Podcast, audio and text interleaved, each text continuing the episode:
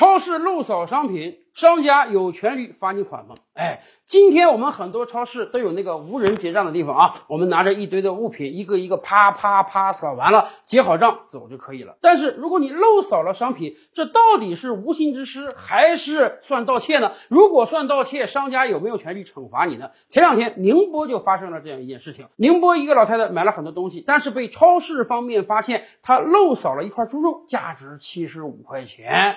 超市方面竟然要罚这位老太太两万块钱人民币。一开始这个事儿爆出来之后，大家非常义愤填膺。我漏扫了一个猪肉而已嘛，无心之失，你超市怎么要罚我两万呢？当然后来。涉事的超市，人家出来解释了，人家有监控录像，人家说了，这个老太太她是个惯犯，根据人家超市的记录，她不止这一次漏扫，她有多次漏扫行为，或者说她都不是漏扫，而是故意的。她可能觉得反正无人结账嘛，啊，我买了十样东西，其中有两样比较贵重的，我不扫也没有人知道，超市早就盯上她了，所以这次抓到她，要求她给予两万元的罚款。当然，这个老太太肯定是有问题的。他绝对不是漏扫，他真的是有意为之，这就是盗窃行为。但是反过来讲，超市是执法机关吗？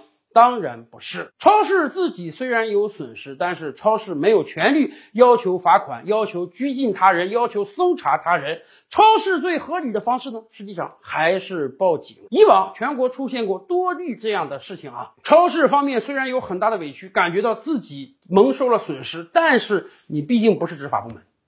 你毕竟没有处罚他人、搜查他人、拘禁他人的权利，最好的方式还是让专业的人干专业的事儿。但是反过来讲，我们也得提醒很多这个别有用心的人啊，你不要觉得人家搞个无人收银，你就可以有点。小心思了，你就可以故意漏扫那么一两件，或者像有的人那样买个一百块钱的东西，然后把一个十块钱的标签贴到上面去扫这十块钱。你的所有小动作都会被机器记录下来的。如果到时候证实了你不是无心之失，而是有意为之，那么等待你的将是法律的铁拳呀。